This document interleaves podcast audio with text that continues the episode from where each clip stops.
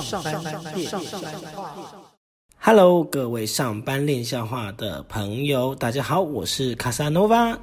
上个礼拜呢，我们跟大家聊了一下有关于台湾的流行歌曲哦，在一九九七年非常热门的一个流行歌曲，到一九九八年之间。那今天也跟大家来聊一个一九九八年的电影。当时呢，身为国中生的我呢，真是是备受震撼。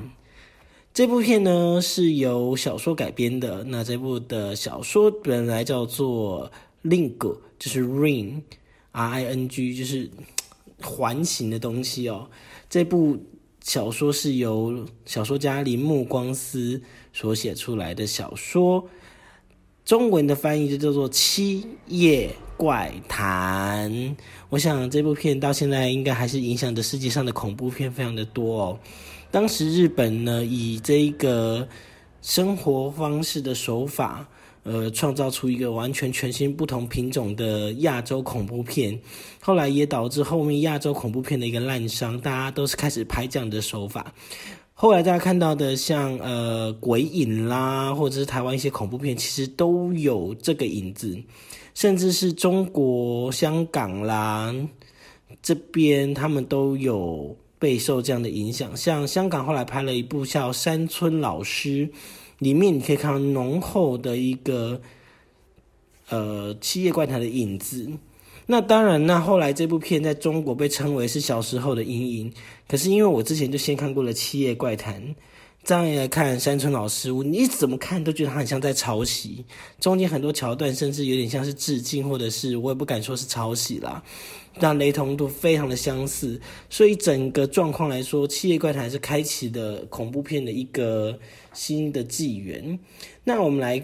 从它最原始的版本来说好了。那这个《七夜怪谈》它本身呢是来自于铃木光司的小说，它这部分小说呢在台湾也叫做《七夜怪谈》，那在日本的话呢叫《Ring》，这个我刚刚有说了哦。这个部分呢，它其实是有。呃，四部曲，四部曲呢，第二第二部叫做《Luxen》，就是螺旋，第三集叫做《Loop》，最后呢，因为就是整个电影的卖座，导致后面呢，它就是有一个叫做《The Birthday》，OK，那这四部呢，基本上都有，除了第三部没有拍《Loop》，没有拍成那个电影之外，其他的三部片都有。电影版哦，首先我们来讲一下第一部，就是《七夜怪谈》Ring 啊，这部片呢其实是非常非常的经典。不过呢，在小说里面呢，呃，说呃，本来是在双老太太演的这个角色，一个记者的角色呢，在电影里面就是一个女生，但是在小说里面呢，他是一个男生哦，所以他在为也是为了小朋友而最后奔波这样子，然后。最后要不惜的牺牲这个世界，所以它其实是蛮蛮有趣的。只是到第二集呢，就是螺旋的时候呢，它变成一部比较科幻的东西，它开始研究 D 探讨 DNA。到第三集呢，甚至完全一个它完全不同的平行宇宙，它的 Loop 里面呢，就完完全变成一个科幻的小说。接下来呢，这个里面呢，呃，代表说贞子想要用科学的方式。让让他自己复活，那后来贞子就变成一个传染病，非常这个疯狂的一个发展。不过有趣的事情呢，就是说第三部那个呃，我记得叫《永生不死》啦，《永生不死》这一部在台湾有翻过，有小说出版，就是呃之前有一个出版社，他将这一系列的四部片呃四部四本小说全部有翻成中文版。进行那个商业性的贩售，后来商周也有重出这一些系列的一个小说。大家看到第一本的时候，可能还觉得它是一个恐怖恐怖的那个推理的一个小说。不过到第二集、第三集，完完全全是科学化了。有趣的是，第四集诞生其实是呃，The Birthday，其实它是一个就是前传，台湾翻译叫做《贞子迷咒》。哎，不是贞子迷咒啦，叫做什么啊？哎呀，突然忘记了，就是呃，那个女生很漂亮的，呃，一个女生演的，好吧，我只能说我突然忘记了。不过我等一下再跟大家讲，因为我有的时候会突然忘记啊，叫真相大白啦，没有错，真相大白。真相大白后来是演《极道先》是那个女生演的，对，她是演那个贞子。有趣的是呢，在这部这个前传里面呢，他写到的是就是贞子小时候发生的事情，为什么他最后会变成怪怪的这样子？重点是呢，贞子呢，其实在原本的小说设定里面呢，她是一个阴阳人。她虽然是一个女生的样子，但是她其实是有性器官的。甚至在呃《真相大白》里面呢，里面它里面有一个就是男生帮她自慰的一个画面哦，所以它真的是一个呃蛮突破性的一部小说。所以呢，整个系列串下来。呃，也是蛮有趣的啦。所以说，有兴趣、有时间的朋友呢，现在应该在某些图书馆比较容易找得到。那时候，呃，二十年前翻译的这一系列的小说，那后来上周的版本，我是老实说我没有看过。不过大家有兴趣也可以去找找看。好，那这部片呢，在呢这小说讲完了之后呢，我们来讲一讲它的《七夜怪谈》的电影的版本哦。那电影的版本呢，其实呃最主要的最最受欢迎的就是中田秀夫呃所导演的第一集。那我记得在这一两年之间，这一两年就是一九呃二零二二零一九，好像去年的话有在台湾重新上映。所以现在在各大的数位的串流平台呢，都可以找这一系列电影，大家可以上来看看。那当时呢，其实是用一个呃传播的一个心理学来来做一个恐怖的梗，所以呢，那时候必须要启动一些诅咒的方式。像呃咒怨的话呢，是比较没有脑袋的，是你只要走进那个房子里面呢，你就会被诅咒，或者是你只要 touch 过这个之前那个人死掉的东西，你就很容易死掉。但是呢，《七夜怪谈》呢，它是要看过那个录影带。很多人到现在很多年轻人、年轻朋友可能不知道什么是录影带哦，就是 VHS，以前就是一个盒装的东西，它会有一个磁带，有点像大型的录音带。可能有人不知道录音带是什么哈，大型的一个磁带，然后他把它放到一个推进去一个盒子里面，让它读出来。OK，那。呃，贞子呢，就是透过这个录影带呢，慢慢的进行他的附身计划。所以一，所以其实她一开始并不是一个，就是她是一个有呃超能力的一个女生。结果后来因为一些社会的一些歧视跟霸凌之后，让她走入了一个歧途哦。最后她也是被害死了。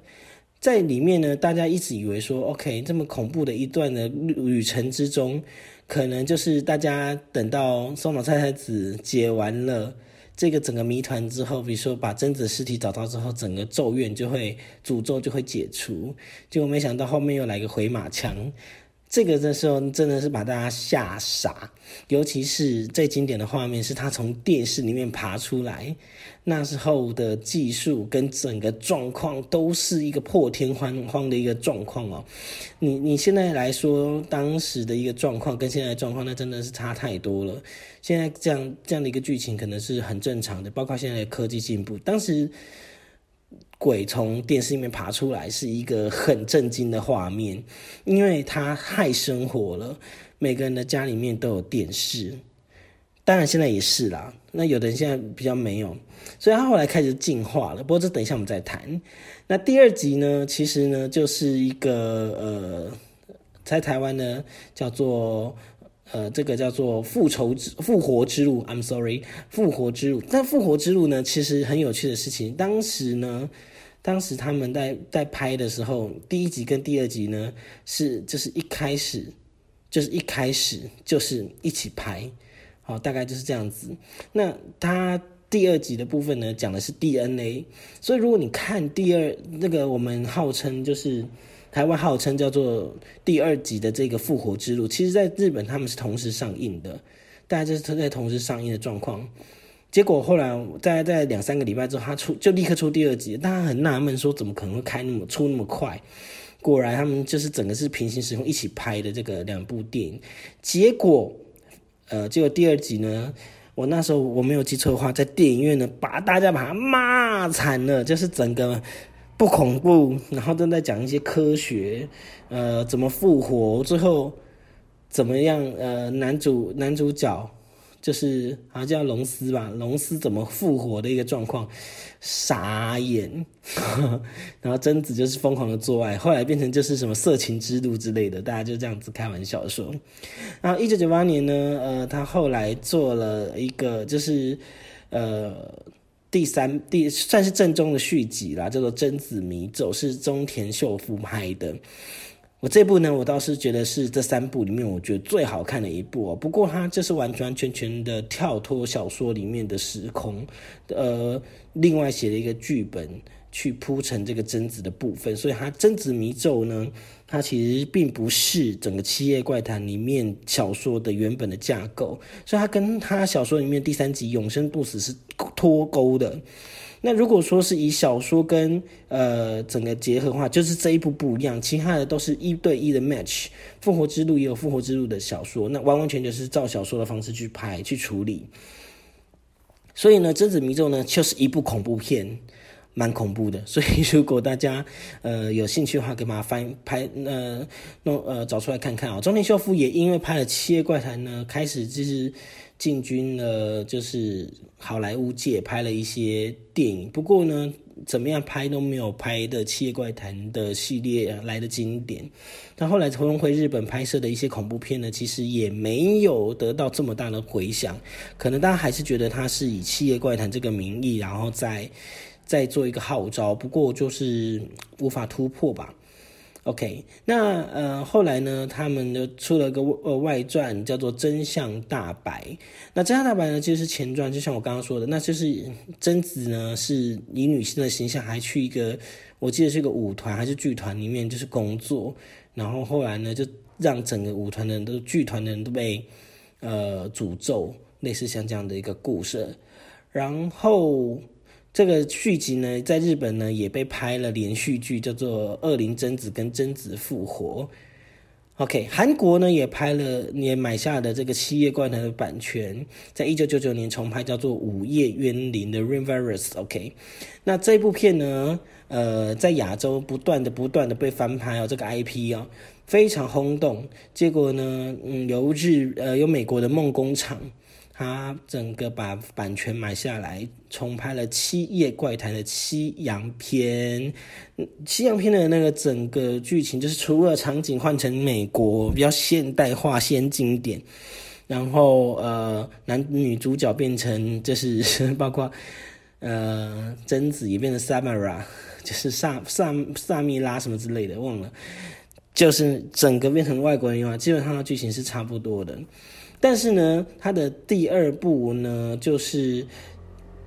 七夜怪谈西洋篇》第二集呢，它就改名字叫做《煞灵》，可能是因为就是电影版权的问题，所以它这个名字就是必须要改掉，就改叫《煞灵》。煞灵其实是呃，它的精彩度就没有超过第一集了哦，所以怎么看呢，都还是觉得第一集的这个整个《七夜怪谈》的架构跟整个惊悚的部分是最完整的。好，那呃，铃木光司呢，在在那时候呢，就被人家称为就是日本的史蒂芬金。毕竟，毕竟他后来还写了一个一些呃，像呃《鬼水怪谈》哦这些作品，其实是都还蛮不错的。那后来他还是有在持续写恐怖的一些小说，嗯，像是呃魔眼啦。还有啊，《鬼水怪谈》呢，我必须要讲，就是它的这个漫画啊，不是漫画啦，小说里面呢，它应该是有一，它有另外，它是大概六个故事集合在一起的，六个故事都很精彩。如果大家有兴趣的话，可以去找来看看，就是有中文版，角台湾角川有出过，所以呃是很精彩的小说集，有兴趣大家可以找来看。好，那呃这个系列之后呢？在二零一二年的时候，十几年之后，呃，角川电影呢，又用这个 IP 推出了一系列非常的令人觉得很震惊的电影哈，就是贞子三 D，还有贞子三 D 二。那其实那时候他是主要玩的就是大玩的一个就是三 D 梗，所以呢，他们那时候呢就是宣传的时候就是用了很多的贞子，大型的贞子，甚至他甚至还有来台湾宣传。他们就是在呃，就是用了大型的卡车，然后真大型的立体的贞子在街上这样子巡回，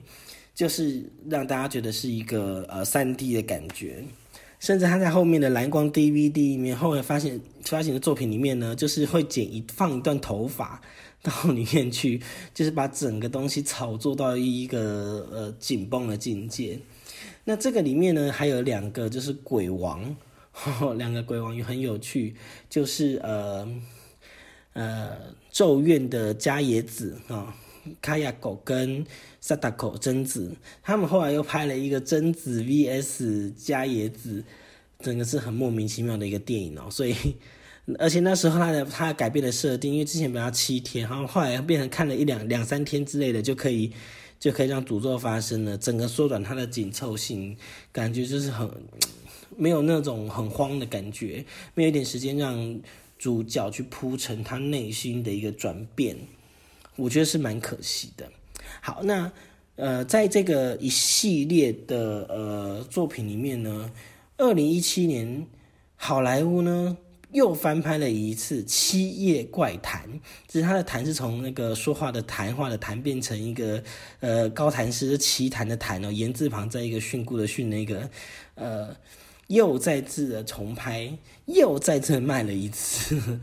这部片的状况，其实他拍的比较像后面的一个，就是像，呃，怎么说那种实景拍的那种状况。不过，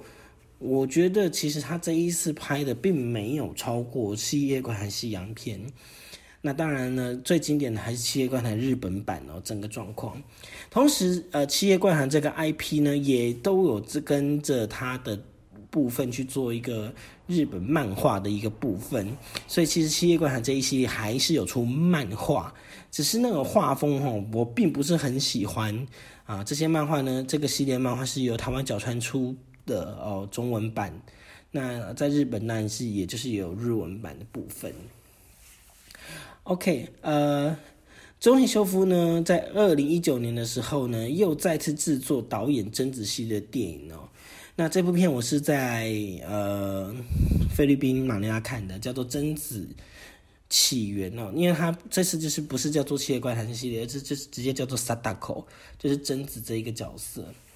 不过我觉得他这次在指导的时候呢，其实呃这个系列它只是比较凌乱一点，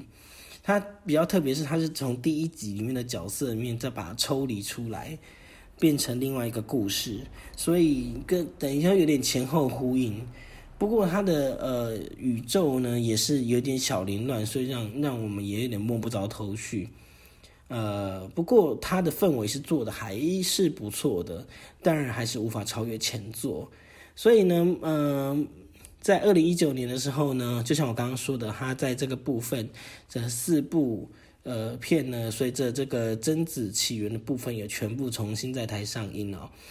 虽然说后来的这个部分并没有这么受到呃隆重的注目，不过呢，也刚好趁这个机会把所有的作品重新代理一次，然后在台湾重新能够再看到这一个很经典系列的一个部分。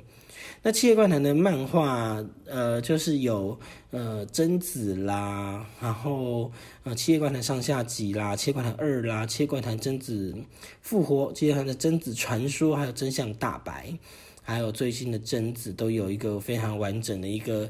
呃一个系列，重点都是同一个啊，基本上都是同一个呃作作画叫 Memu Memu Memu，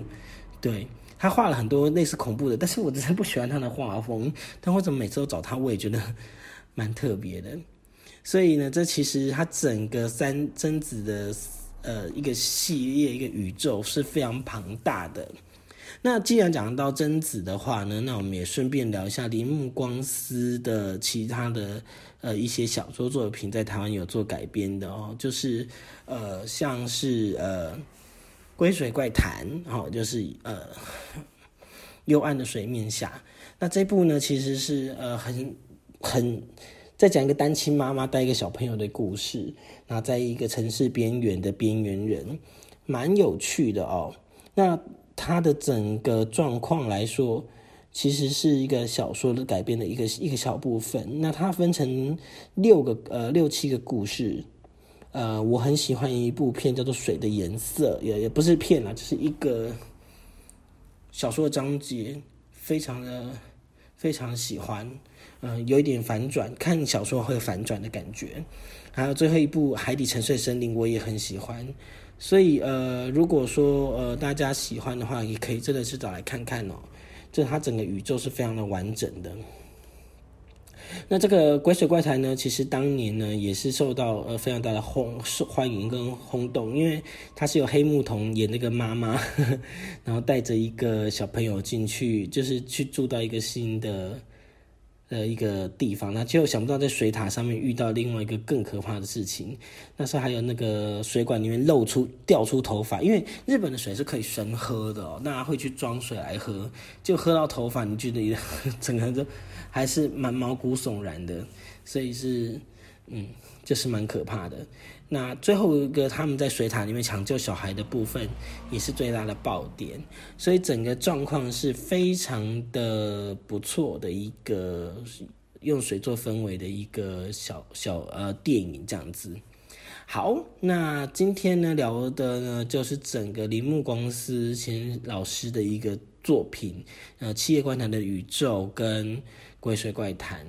那其实呢，像日本的一个恐怖片，还有很多系列是蛮受欢迎的，像是呃邱元康，其实邱元康就是 AKB48 的作作词者哈，他的鬼来电系列《掐心阿里》非常的受欢迎啊。另外不得不提的另外一个是呃呃清水虫，清水虫导演的一个系列，就是咒怨系列，也是被翻拍重拍到一个整个不不得了的状态，那甚至是前。今年还是去年，呃，因为我也是在菲律宾看的，呃，怨咒，他就把他名字倒过来。那他这个英文这个系列的英文英文名字，呃，中文名字也是改哦，做咒怨啦，然后变成什么，呃，就是一直有改名字，因为就是代理的公司不一样，他可能把那个咒怨咒怨西洋片的名字那个拉下来之后，后来他就一直不断的改名字。不过呢，嗯，精彩度其实就是每集的递减，因为它一系列的宇宙，我觉得我们下次可以聊一下，因为它大概有快十部电影左右的东西，一直不断的上，一直上，一直上这样子，所以整个呃恐怖片，日本恐怖片的浪潮就从这个地方开始。那甚至日本呢，在呃二零零四、二零零七年左右呢，就是有连续要出六部呃恐怖片。哦，就是连续出六部，想要换回日本恐怖魂那种感觉。那其实也呃，在台湾有上映几部，像什么轮回啦、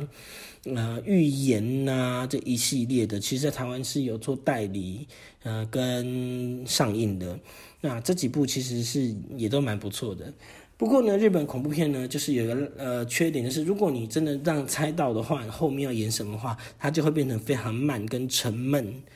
不过呢，如果说你很享受那种慢慢来，然后生活周遭的那种恐怖恐怖氛围的话呢，基本上呢，日本恐怖片呢是你一个很好的选择，因为它有别于就是美国的一些凶杀人片啊，就是很直接告诉你我要杀你，我要杀你，就拿刀来砍你这么直接，而是它是比较亚洲的隐隐晦，或者你一定要去触动什么东西，你才会被诅咒，呃，或者是它是变成一个传染病啊，另外一种方式去做。呃，后来的电影都比较直接，你像呃，像那个神明那一部哦，就是呃，就是很直接，就是反正游戏规则的那一种，也不是像这样子的，而是就是真的是恐怖片，是你要摸到什么东西，你就会被诅咒。所以呢，呃，《七夜怪谈》呢，大概是所有的日本恐怖电影的一个开端，呃，就是同一个系列这样子，整个下来。在一九九七年的时候呢，引起了非常大的一个轩然大波。其实这个整个状况，恐怖片的状况也影响到了韩国的恐怖片的发展，以及呃泰国恐怖片的发展。不过泰国恐怖片呢又更血腥一点，他们喜欢拍一些比较血腥跟血淋淋的画面。那香港恐怖片呢，一直都一直有独树一格的存在，它也是比较像这样子，但是。像他比较有名的一个阴阳路系列，到后面是比较走搞笑路线，因为可能预算有限，就是龙婆一个人在撑场面，这样他也夯不啷当拍了二十集，也是蛮特别的一个存在。那他的恐怖片呢，就是从以前最早最早大概是在。正经一说鬼故事那时候还有什么呃开始，慢慢的、慢慢的去一个演变，直到后来的红衣小女孩大概能算是大翻身。因为其实拍恐怖片呢，基本上相对的成本是比较低廉。可是呢，我呃我我认为，如果说你要做恐怖片，你最主要是你还是要吓到人，不要故弄玄虚半天，结果完全不知道你在演什么时候，其实会让很多很多的恐怖片的粉丝很失望，而且。就觉得好像被骗了，被骗钱那种感觉。所以呢，呃，